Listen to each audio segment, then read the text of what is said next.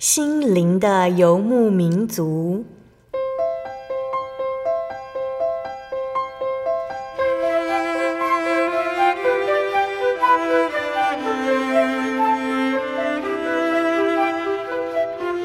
在这个谁都不管谁的后现代社会里，每个人的心灵都是游牧民族。成长的过程就是寻找的过程。每一颗漂泊的心灵，其实都在寻找生命的绿洲。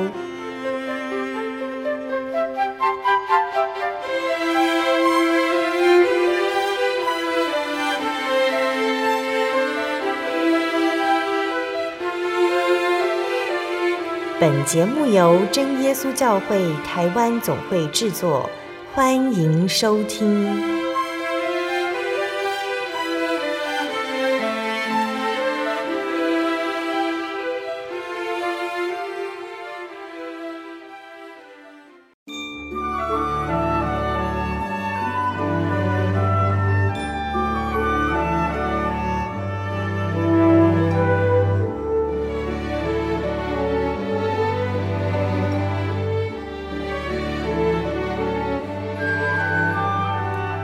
Hello，所在空中的听众朋友们，大家平安，欢迎收听今天的心灵的游牧民族，我是贝贝。大家这个星期过得愉快吗？在节目开始之前呢，贝贝想和听众朋友们分享一句圣经经节，是记载在圣经马可福音九章二十三节。耶稣对他说：“你若信，在信的人凡事都能。”亲爱的听众朋友们，我们听到“凡事都能”这句话，会不会觉得哇，这是一个好大的承诺啊？这个承诺是耶稣对一个带着儿子来找他的父亲所说的。这个孩子因为魔鬼的缘故，行为怪异，有的时候甚至会做出危险的事情。父亲向耶稣哀求：“你若能做什么，求你怜悯我们。”帮助我们。耶稣说：“你若能信，在信的人凡事都能。”所以，如果是我们，我们会想向耶稣求什么呢？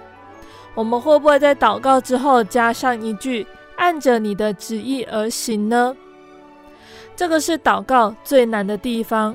我们是按着神所希望的方式来祷告吗？知道耶稣无所不能，很简单。因为圣经是这么告诉我们的，但这不表示我们要什么，神就会帮我们完成。就算神他真的能这么做，他也可能会延迟回应，或者是改做另外一件事情来坚固我们的信心。就像创世纪的约瑟，神让约瑟做了梦，指出约瑟在未来会是一个大人物。但是神让约瑟在多年之后才登上宰相的位置，许多的考验试炼着约瑟，但同时也坚固他的信心。对我们来说，困难的地方在于我们相信神凡事都能，但是我们又相信，当神如果没有按照我们的期望行事，是因为他为了我们好而有另外的安排。所以，愿我们都能够这样子向耶稣祷告，亲爱的主，我相信，我相信你无所不能，并且信任你和你给我的回应，无论那个回应是什么，求你让我有坚固的信心，用耐心等候你的成就。阿门。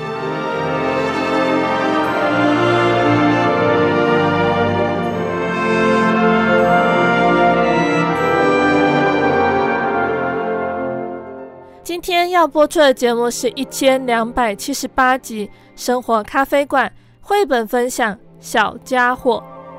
今天贝贝要来和听众朋友们分享《小家伙》这本呢由昆汀·布雷克创作的绘本故事。那故事呢说到，乔治和贝拉是一对快乐的夫妻。有一天，他们收到一个奇怪的包裹，里头是喜欢尖叫的秃鹰、横冲直撞的小象。总是脏兮兮的疣猪，乱发脾气的喷火龙，爱哭鬼蝙蝠，毛茸茸的毛怪。这份神秘的礼物究竟会为这对原本快乐的夫妻带来什么不同的生活呢？那这会是一个什么样的故事呢？我们先来聆听一首诗歌，诗歌过后，贝贝就会来分享这一本绘本故事。那贝贝要分享的诗歌是《牵我手，伴我走》。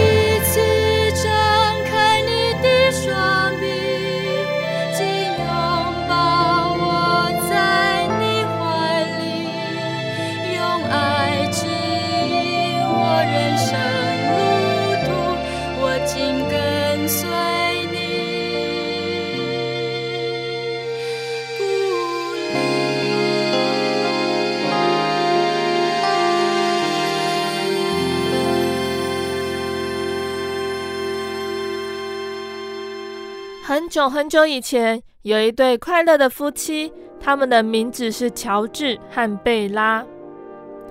他们每天都忙着做模型飞机、打扫，还有吃草莓口味和香草口味的冰淇淋。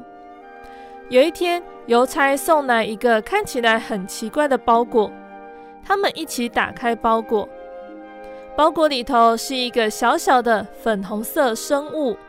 它真的是太漂亮了，上面的标签写着，它的名字叫做小家伙。小家伙多么可爱啊！乔治和贝拉每天都很快乐地把它抛来抛去。但是小家伙也并非那么完美，需要按时喂它喝奶，按时帮它换尿布。不过小家伙快乐的笑容似乎弥补了这一切。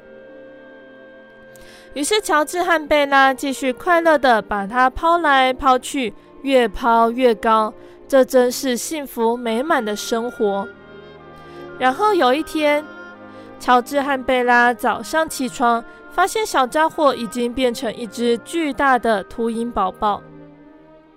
它尖锐的叫声实在太吓人了。不过到了晚上，这种尖叫声显得更可怕。乔治说：“该怎么办？我们怎么受得了呢？”然后有一天早上，乔治和贝拉起床，发现小家伙已经变成一头小象。他撞翻家具，他扯掉桌巾，他吃掉所有鼻子够得到的东西。贝拉说：“这太可怕了。”我们怎么有办法处理？然后有一天，他们起床，发现小家伙已经变成一只疣猪。它会钻进任何像泥巴的东西里打滚，然后满屋子跑来跑去。乔治说：“这很可怕，这些事简直没完没了。”有一天早上，他们起床，发现小家伙已经变成一只小小的。脾气很坏的喷火龙，它喷火烧坏地毯，他把前来卖彩券的老太太的羊毛衫给烧焦了。贝拉说：“这样太可怕了，他很快就会烧毁整间屋子。”然后有一天早上，他们起床，发现小家伙已经变成一只蝙蝠，倒吊在窗帘上，哭哭啼啼的。然后隔天，他又变成疣猪。然后有些日子是小象，有些日子它是脾气很坏的喷火龙。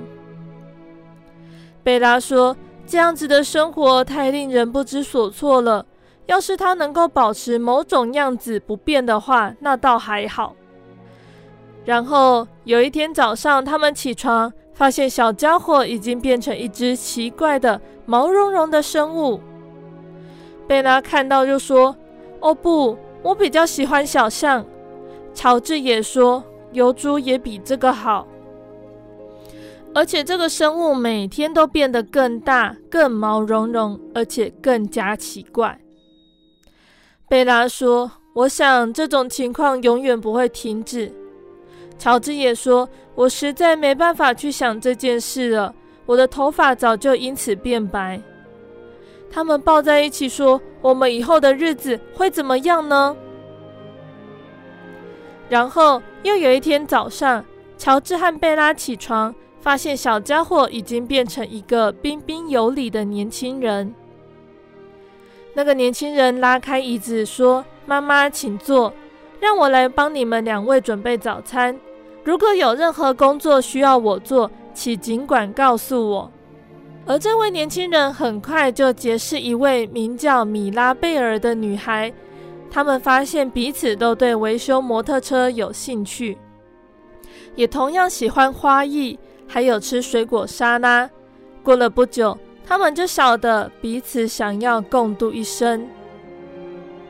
可是，当他们准备把这个好消息告诉乔治和贝拉时，发现他们已经变成一对很大的棕色鹈鹕，从他们的嘴嘎嘎作响，就可以知道他们听到这个消息有多么的开心。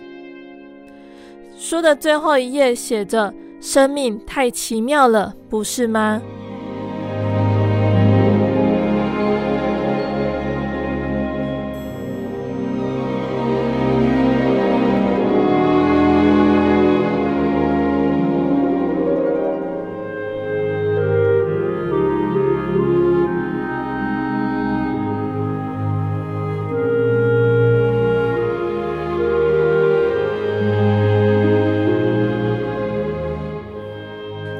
的听众朋友们，今天的绘本就分享到这里喽。今天贝贝和大家介绍《小家伙》这一本绘本。这本绘本故事让我们想到了什么呢？故事的开头是一对携手同行的快乐夫妻哦，也就是乔治和贝拉。他们一同工作，一同享受生活，直到他们拥有了一个孩子。这个小小的新生命改变了他们的生活，也改变了他们经验和体会世界的方式哦。那从故事中呢，我们可以看到，一刚开始呢，孩子只是让他们很忙，但是在忙碌和疲惫中，孩子的笑容让他们对快乐有了新的领悟。快乐不再是生活的享受，而是付出爱之后深刻的满足哦。那当孩子一天天长大，更令人惊奇的成长之旅开始的哦。生命内在的动力驱使孩子的身心都产生变化，不只是身体长高变大，更有新的能力不断在孩子里面生成。孩子迫不及待要使用他萌发的新能力，他要运用肢体，他要尝试语言，他要展开思考，他要学习独立，他要与人互动。而这些成长都会让孩子在认知、语言、情绪还有人际互动上都产生快速而剧烈的变化哦。那昆汀·布雷克在绘本中呢，他将孩子的语言爆发化为狂叫的秃鹰。学步还有环境探索化为横冲直撞的小象和疣猪，情绪的冲突还有独立化为喷火龙，情感的依恋化化为啼哭的蝙蝠，反映的不只是孩子身心成长的变化，更微妙地反映出父母对于孩子成长心中的惊叹。那听众朋友们在听到昆汀·布雷克把青春期的孩子化为一个毛茸茸的怪物。看不清楚脸，摸不着心，只是一个长大，长得超出父母的理解还有掌握。大家听到这个地方，是不是也觉得蛮有趣，或者是心有戚戚焉呢？那还好哦，乔治和贝拉这对夫妻呢，从开始直到如今，惊奇也好，困惑烦恼也好，不变的是他们始终彼此扶持相伴，一起面对孩子的成长。于是，当青春期的风暴过去，他们终究得以欢喜领受长大孩子所带来的感恩和礼遇。那到故事的最后呢？关乎成长的故事还没有完结。孩子长大了，如同当年父母相爱的过程一般，他也遇到了人生的伴侣，要开始与伴侣携手同行。那此时长大的孩子回头一看。父母竟然变成了一对鹈鹕。昆汀·布雷克在这个地方做了一个令人拍案叫绝又揪心的转折。当孩子终于不再是个令人难解的动物，好不容易可以和父母同样以人的姿态来彼此沟通了解的时候，父母却开始迈入身体还有心智的衰退转变。正如父母当年目睹孩子的成长。即使不能完全明白那是成长的奥妙，却仍然全心去爱。孩子终究也无法完全理解生命功成身退的全部真相，但是他们可以拥有相伴，直到父母年迈的那个日子。那就好像这一本书的最后，贝贝刚刚有提到，生命真的是非常的奇妙哦。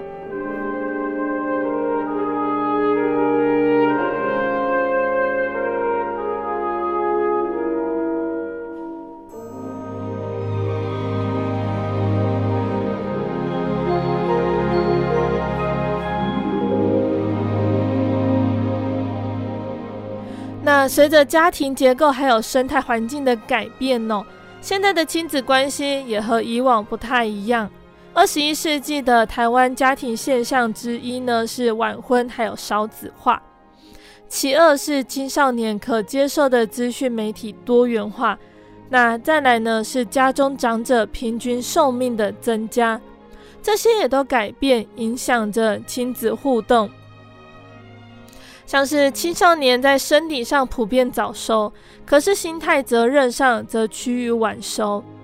那或者是中壮年家庭成员在面对自己的老化时，可能还需要照顾年迈的双亲，长幼沟通的伦理也随着这些现象而不一样。那在亲子沟通中呢，随着子女的成长，还有父母的老化，亲子沟通一直微妙的互动着，改变着。在这样的奇妙牵绊中，首要厘清的是彼此间的关系。那神造的每一个人都是不一样的，神给每一个人的环境和遭遇也都不同。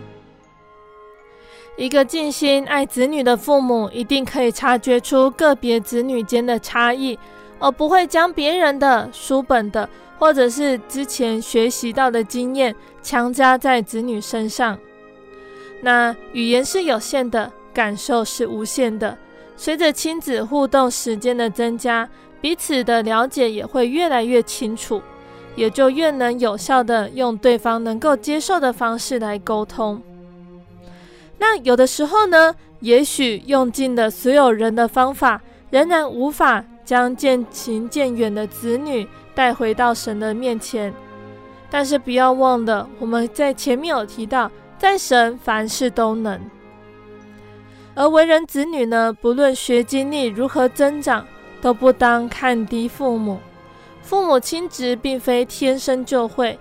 父母是在与每个孩子的互动中学习如何做父母的，所以和父母在做不同意见的沟通时，不要忘记考虑父母的成长背景。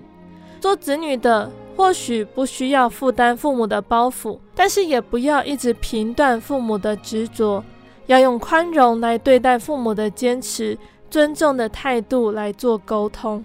沟通的目的在于使两方更紧密的结合，也就是彼此更加了解、亲密，以及更正确的共享善恶还有价值观。世界上关于沟通的学理繁多，或者是要将不同个体内在的感受还有想法有效地传递给对方。但是不要忘记，在亲子沟通之间，我们更要效法耶稣的爱。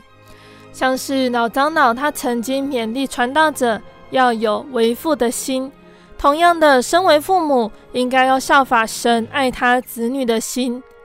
天父看到选民一再的违背、忘记他的话，神在怒气中却仍然不断的供给、提醒，还有告诫他的民。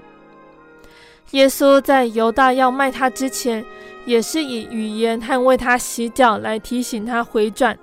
他们定睛看着，仔细听着，以温柔和耐心的态度，用清楚明确的讯息来和对方交流。那这个就是千年不变的爱的沟通。期盼我们都能够从圣经中来学习到如何用爱来沟通，用爱来彼此关怀。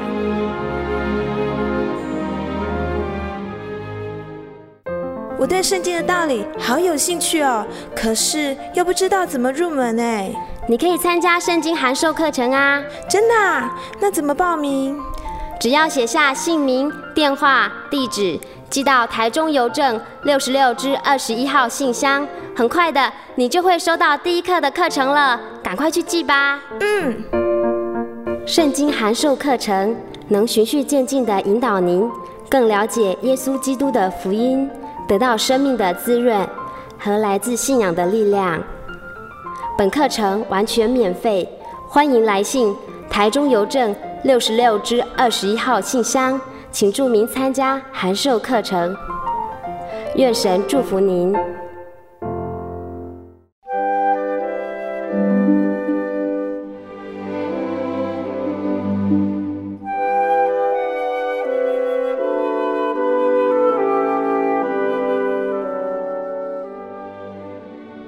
亲爱的听众朋友们，欢迎回到我们的心灵的游牧民族，我是贝贝。今天播出的节目是第一千两百七十八集《生活咖啡馆》绘本分享《小家伙》。节目的上半段，贝贝和听众朋友们分享了一本叫做《小家伙》的绘本故事。圣经告诉我们哦，儿女是耶和华所赐的产业，所怀的胎是他所给的赏赐。儿女是神所托付的产业，所以为人父母的应该要用心经营。而家庭之间亲子关系的互动沟通，我们更要依靠神来互相交流，彼此关怀。那节目的下半段，贝贝要继续来和大家分享圣经的故事，欢迎听众朋友们继续收听哦。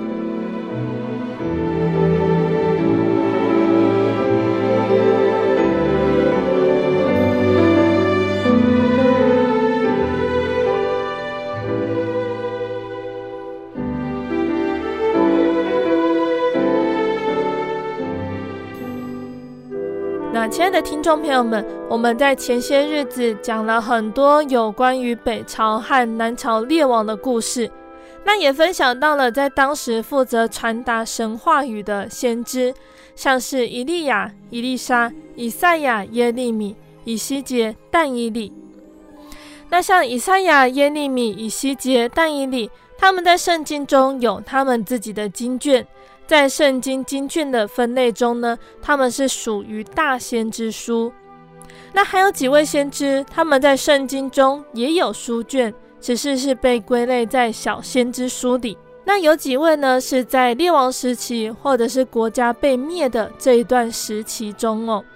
那因为他们在圣经中的篇幅比较少，故事性也比较少，所以贝贝就决定在节目中。直接来和大家介绍这几位先知，也来分享这几卷经卷的内容。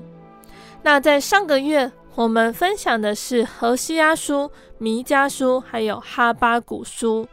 那今天要分享的是西番雅书、那鸿书、厄巴迪亚书，还有约珥书。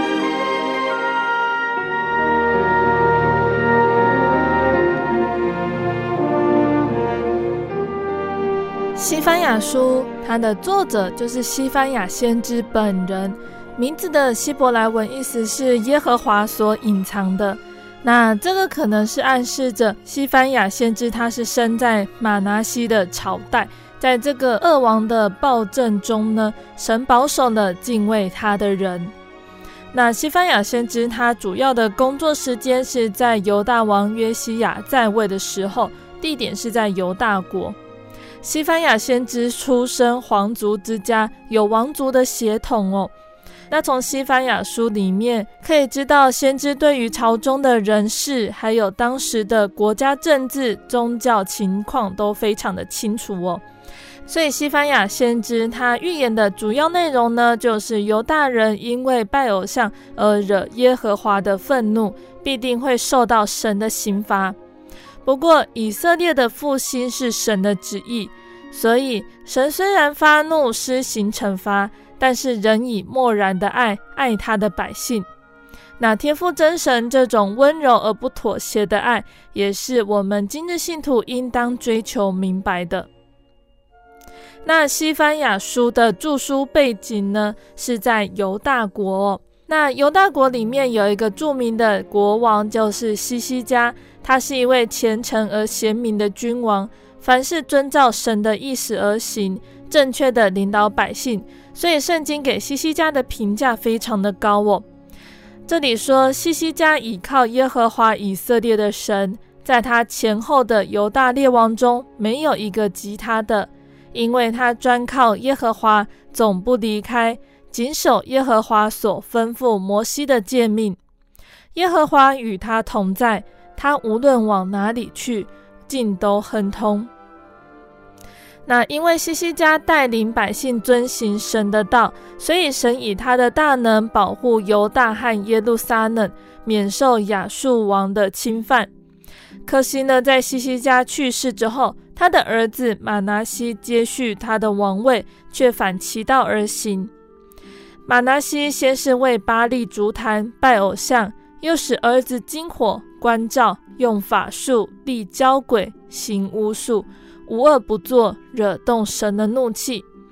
百姓在马拿西的误导下走迷了路，导致呢祸患逐渐逼近。耶和华真神说：“他怎样审判以色列和撒玛利亚，也照样要惩罚犹大和耶路撒冷。”百姓竟然背弃了神的教训，故意惹动神的愤怒，这样的灾祸刑罚临到是必然的。但是出人意料的，在马拿西死后，年少的约西亚继承王位，他立意行耶和华眼中看为正的事，于是呢，着手修理圣殿，勤奋地研读律法书，要让百姓尽心尽性地顺从耶和华，遵守他的诫命。年轻的国王约西亚面对腐败的政治、堕落的宗教，他决心变法革新，他要复兴百姓的信仰。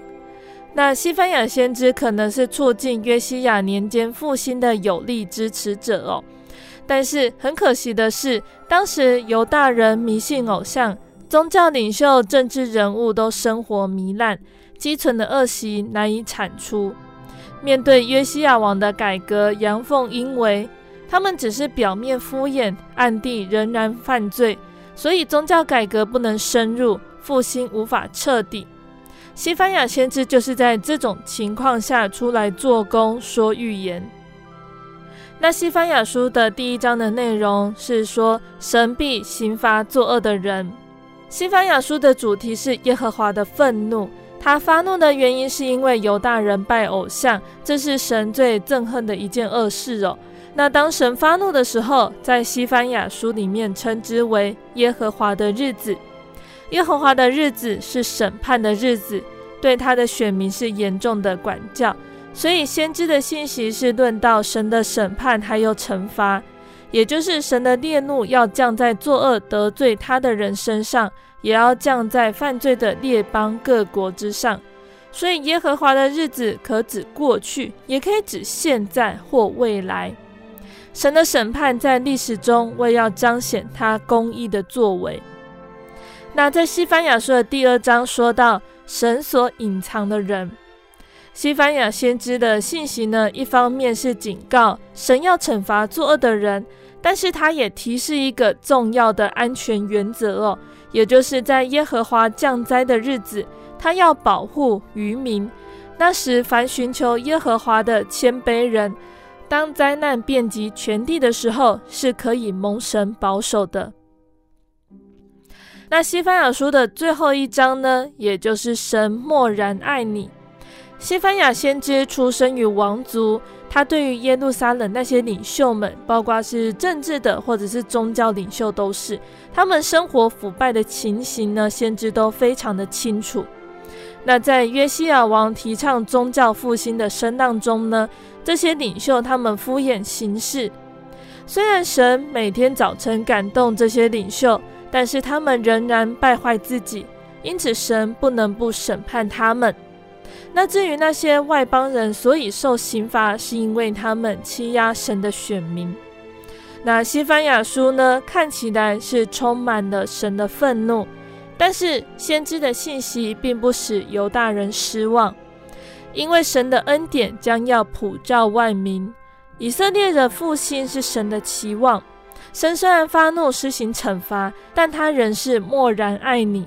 神慈爱的果实像是包在他公义的外壳之中，诚如父母管教儿女一样。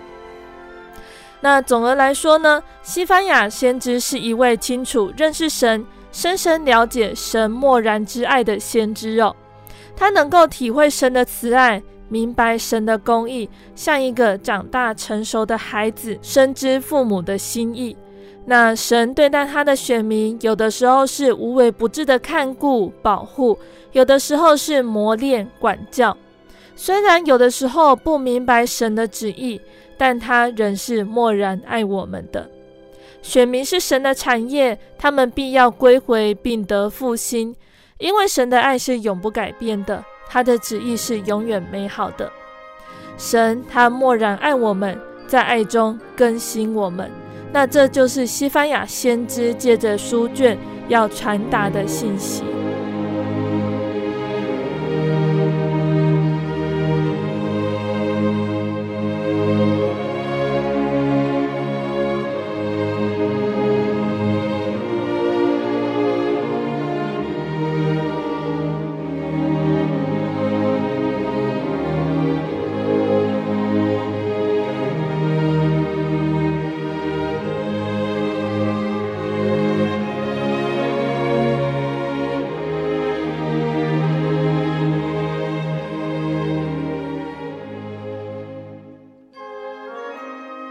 再来，我们要说到的是《那鸿书》。那《那鸿书》的作者呢，在《那鸿书》里面指出，作者是伊勒哥斯人那鸿。这个名字在希伯来文中是安慰的意思。当时犹大国深受亚述迫害，那也许是那鸿先知的名字和他带给犹大安慰的信息有关哦。那那鸿先知的工作时期推测大概是在约西亚当政的时代。那也有的研究者认为呢，因为经节中没有提到国王的名字，而推论是在昏君马拿西的时代。如果呢是在约西亚时期的同时期的先知，就还有耶利米。那从那鸿书里面可以看得出，先知的性格，他是具有敏锐的观察力，心中充满了公义的怒气，那又是一位热切的爱国者。那鸿书的时代背景呢，在圣经中其他地方都没有提到那鸿，还有伊勒哥斯。因为那鸿书呢，既然是预言尼尼围城覆亡的信息哦，所以应该是在这件事之前做成的。那尼尼围城呢，它在西元前十二世纪成为亚述的首都，是亚述建筑艺术文化的奇迹。那城里面有很多的神庙。工程华丽雄伟，在那红先知出现之前的一百年呢，约拿先知曾经在这个地方传扬神的警告。那时候城里面不能分辨左右手的人，一般是认为小孩子，这样的人就已经有十二万人了。可以想象先知他描述尼尼微是如何的富饶宏伟。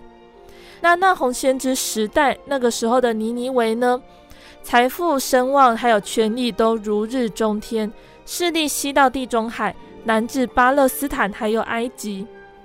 那以色列国撒玛利亚呢，是在西元前七百二十二年被亚述攻陷，以色列就此亡国。在这个时候，那鸿先知却预言尼尼微将覆亡。果然，在二十年之后，尼尼微的末日便临到。马代巴比伦西古提人的联军来围攻尼尼维，那他们围攻两年都无法攻下。这个时候，底格里斯河却突然泛滥，冲毁了城墙，联军顺利攻入，烧杀掠夺。尼尼维果真被埋葬，从历史中消失。两千多年来，连遗址都不可考。尼尼维在最鼎盛的时期被灭亡，让人不禁唏嘘哟。那那红书里面的信息呢，贝贝也整理了，大概是有三点哦。第一点就是宣告尼尼微的审判。那红书一开始就点出了神的性格是公义和怜悯，那这也是那红书的主题。神是忌血的神，这是显明他公义圣洁的性格。神不轻易发怒，这是他的宽容，是慈爱怜悯。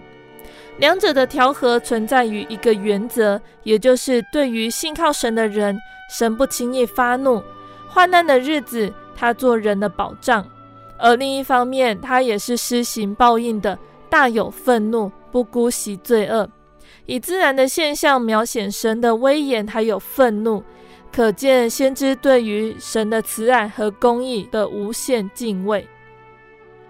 那那红书的第一部分呢，则是交替谈到了审判还有拯救这两个主题，也就是犹大和亚述的命运。那鸿先知预言了尼尼微的陷落，在那红书一章八节这里提到父王的方法，也是在历史上应验。神如果追究人的罪孽，谁还站得住脚呢？耶和华是有绝对权柄的审判者，尼尼微的势力在强大。人数在繁多，城墙在坚固高大，与神为敌，终将灰飞烟灭。神在这里安慰犹大国，尼尼微的毁灭对犹大国是一种盼望的信息。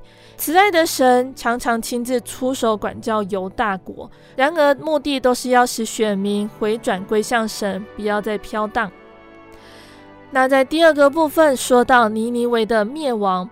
这是一个很让人惊心动魄的战争画面哦。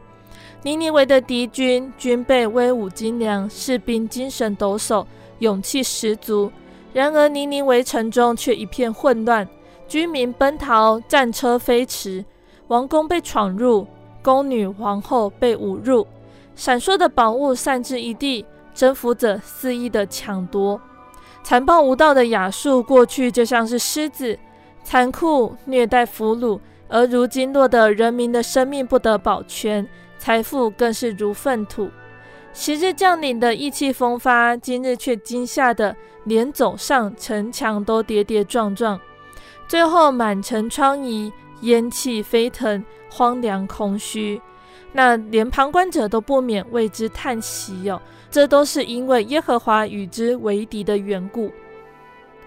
那那红书的第三章就点出了亚述遭到这样命运的原因呢，因为他们残暴野蛮，以屠杀流血为乐，狡诈多计，甚至以耶和华最憎恶的邪术诱惑列国来犯罪拜偶像。神责备尼尼微，告诉他将如底比斯一样受到无比的耻辱，列邦都见他的丑陋败亡，他将被遗忘，无人感到惋惜。底比斯曾经是埃及最大的城，有坚固的防守，那也被亚述攻破毁灭。尼尼微的士兵虽然多如蝗虫，却软弱如妇女。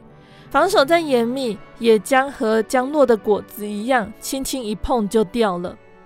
贵胄帝王都遭到杀戮，人民散居山间。更悲哀的是，亚述罪恶罄竹难书，各国皆惊怕。看到亚述的结局，不但没有人同情，反而一同鼓掌叫好。那红书在这个地方口吻辛辣讽刺，读起来会有大快人心的感受。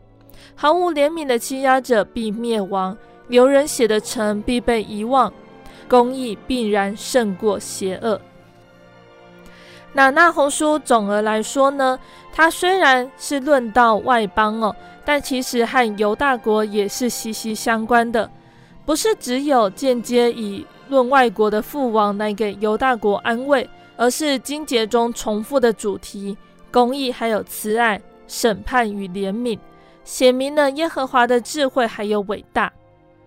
就人而言，人的慈爱如果缺乏原则，就会变质，成为姑息；但是神的爱却是真理的爱，所以神会发怒。那有研究者认为呢，同样来谈论尼尼微命运的约拿书充满慈爱，那红书却充满审判。但是如果我们再仔细的阅读，约拿书和那红书这两卷呢，我们就会发现，慈爱的神他有公义，公义的神有慈爱。神公义的原则并没有改变，他之所以与人为敌，其实是与罪恶还有暴虐邪恶为敌。悔改却是人唯一赦免的途径，因为神向人所怀的意念是赐福的意念，是赐平安的。良善的神已经存留一次尼尼微。但是他却重蹈覆辙，甚至变本加厉，所以神不再对他施慈爱。那这是我们承受神救恩的基督徒应该好好思想的。大红先知因为得到神的启示，知道强盛的尼尼微因不止息的罪恶而正步上败亡的末日，所以叹气说：“祸灾，尼尼微！”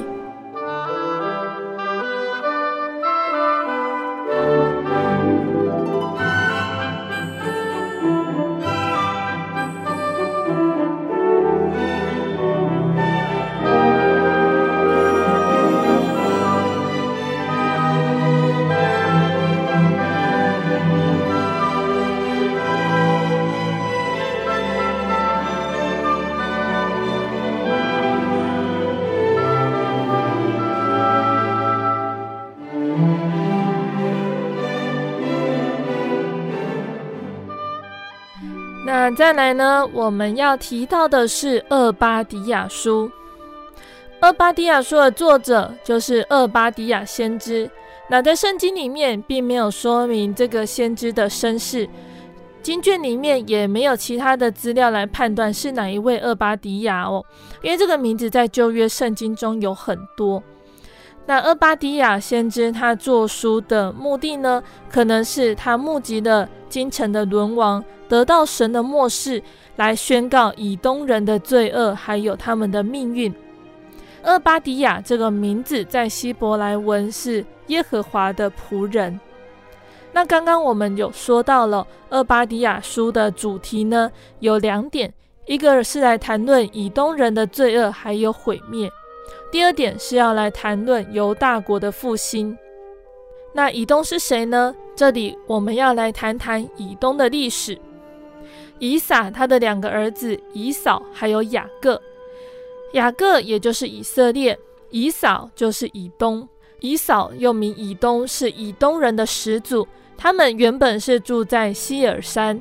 那以东人建立王国，大约是在西元前十三世纪，经历大概四百年，才由部落成长为王国。那当时以色列人他们尚未立王之前，以东人已经有八个国王统治。以东呢，是以色列的弟兄，却一直成为世仇。当巴比伦攻陷耶路撒冷，人民被掳，以东人他们是幸灾乐祸，并且趁人之危霸占巴勒斯坦南地。犹大国被灭之后，以东也被巴比伦征服。在波斯统治的时候呢，他们曾经在以东地设立行省，称为以土买。那到了西元七十年，罗马帝国攻陷耶路撒冷。以东地也随之归入罗马版图，以东不复存在，神的话完全应验。厄巴迪亚先知说：“以东人因为骄傲而胆大妄为，目中无人，凶残成性。以东人的骄傲是他们犯罪的根源哦。”那厄巴迪亚书总而来说呢，先知厄巴迪亚得了神默示来论以东。一开始他就呼吁说：“起来吧，一同起来与以东征战。我们是属灵的以色列人，我们听到先知的呼召，务必坚强起来，要同心合意来对付我们中间的以东人，特别是个人心中的以东人。”而巴迪亚先知说：“在锡安山必有逃脱的人，那山也必成圣，雅各家必得原有的产业。”亲爱的听众朋友们，当我蒙神拯救、受洗得赦，靠着圣灵的帮助，满得能力，就好像火焰，要融化内心的情欲，消灭诡诈可恶的以东人。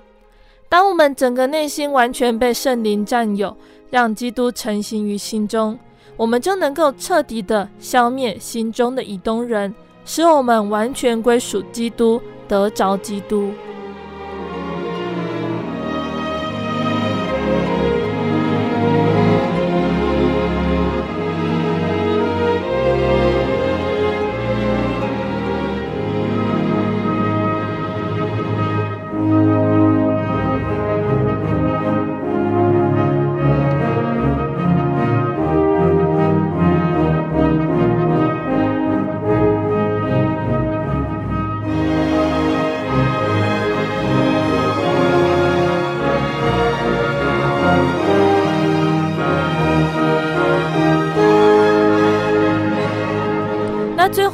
要提到的是约珥书。我们先来提到约珥书，它的作者，约珥书的作者就是约珥先知，他的名字意思是耶和华是神。那这个在旧约时期是一个很普遍的名字。那虽然如此，在约珥书之外呢，还是很难找到有关于这个先知的资料，因此他的出生地还有生活背景就不得而知。那约珥书呢？虽然只有短短的三章，但是这不表示他的信息不是很重要。约珥先知并不像其他的先知一样提出犹大百姓的罪状，并且加以斥责，但是他以神的审判间接地告诉我们，犹大国所犯的罪是何等的大，因为连不轻易发怒的神也无法容忍这样子的恶。那约珥书主要的内容可分为两个几乎相同的核心，也就是蝗虫之灾，还有干旱。再来就是耶和华的赐福，还有神的审判。这两个部分的中心就是耶和华大而可畏的日子。前一部分呢，是由神的代言人约珥，他对百姓悔改的呼召，劝勉百姓要归向耶和华。第二个部分则是耶和华的应许，还有审判。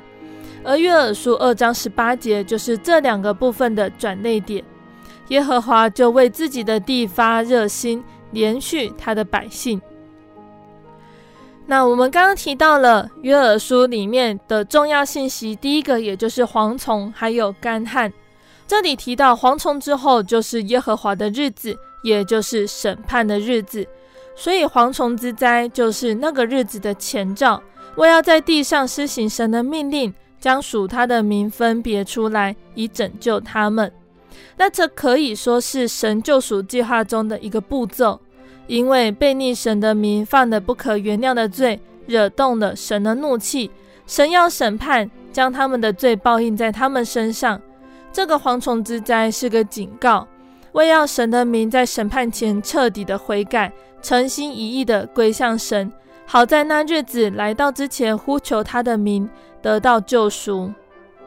那第二个部分，也就是主的日子，耶和华的日子呢，在约珥书当中是有双重的意义，一个是救赎，另外一个就是毁灭。在百姓还没有悔改归向神之前，耶和华的日子是可怕的，因为蝗虫，因为干旱，耶和华的日子只为他们带来了不幸、悲哀和伤痛。但是耶和华的日子也是他施行救赎的日子，他应许他的百姓要将那些年蝗虫所吃的都补还他们，并要使他们得到快乐和饱足。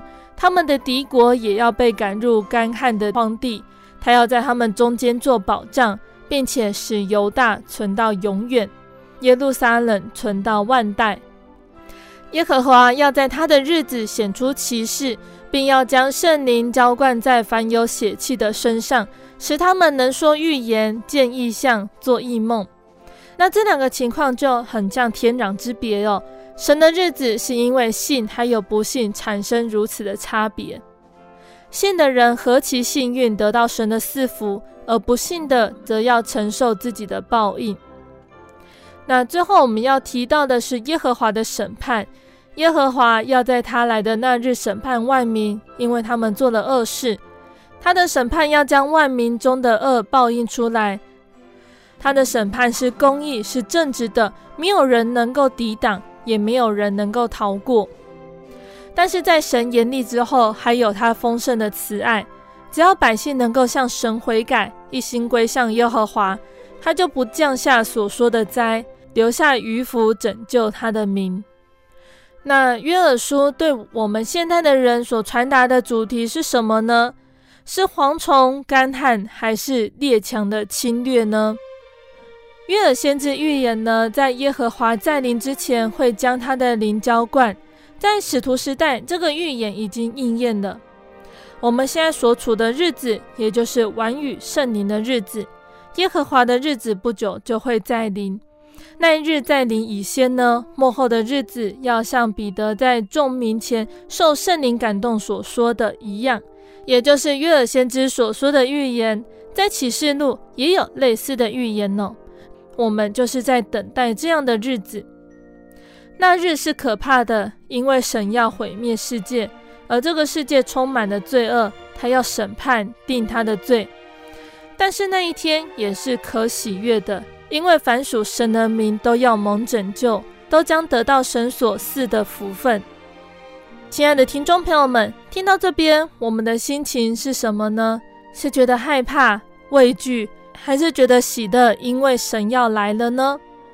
圣经并没有明确地告诉我们那一日来到是什么时候，但是在这之前，我们可以先做好准备。我们要悔改归向神，我们要学习神的道理。我们要靠着圣灵来除掉我们心中的罪恶，到那个时候，我们就不再害怕恐慌。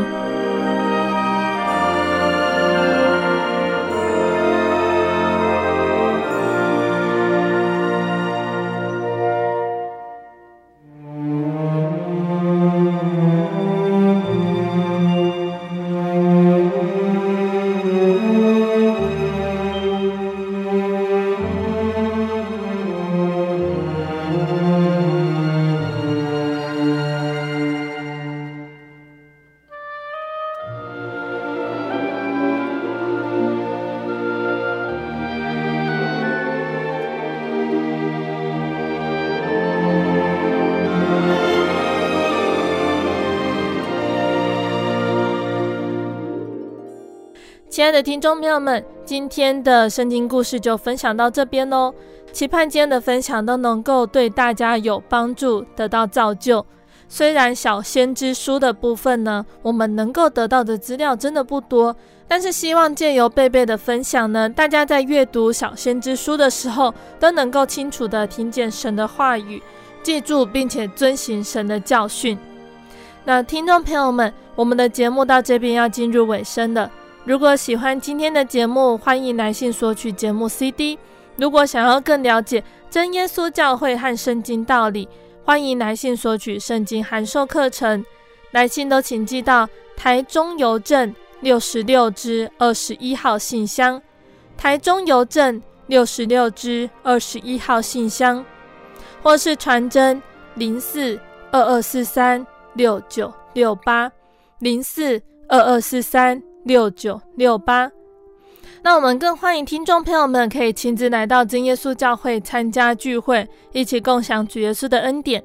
谢谢你收听今天的节目，我是贝贝，我们下个星期再见喽。我的心是一只鸟，飞行介于黄昏与破晓，阳光下。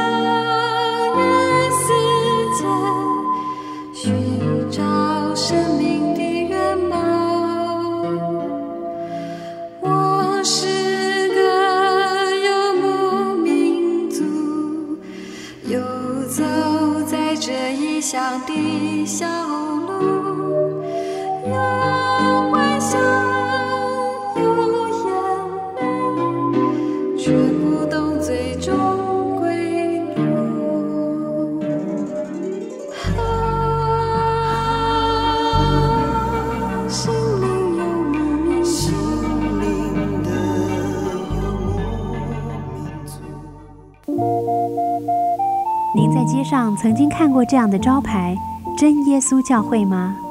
也许您很想，但是却不好意思进来看看。其实我们真的非常欢迎您。下次当您在路过真耶稣教会时，欢迎您进来与我们同享神的恩典。真耶稣教会，台中邮政六十六至二十一信箱，欢迎来信，愿您平安。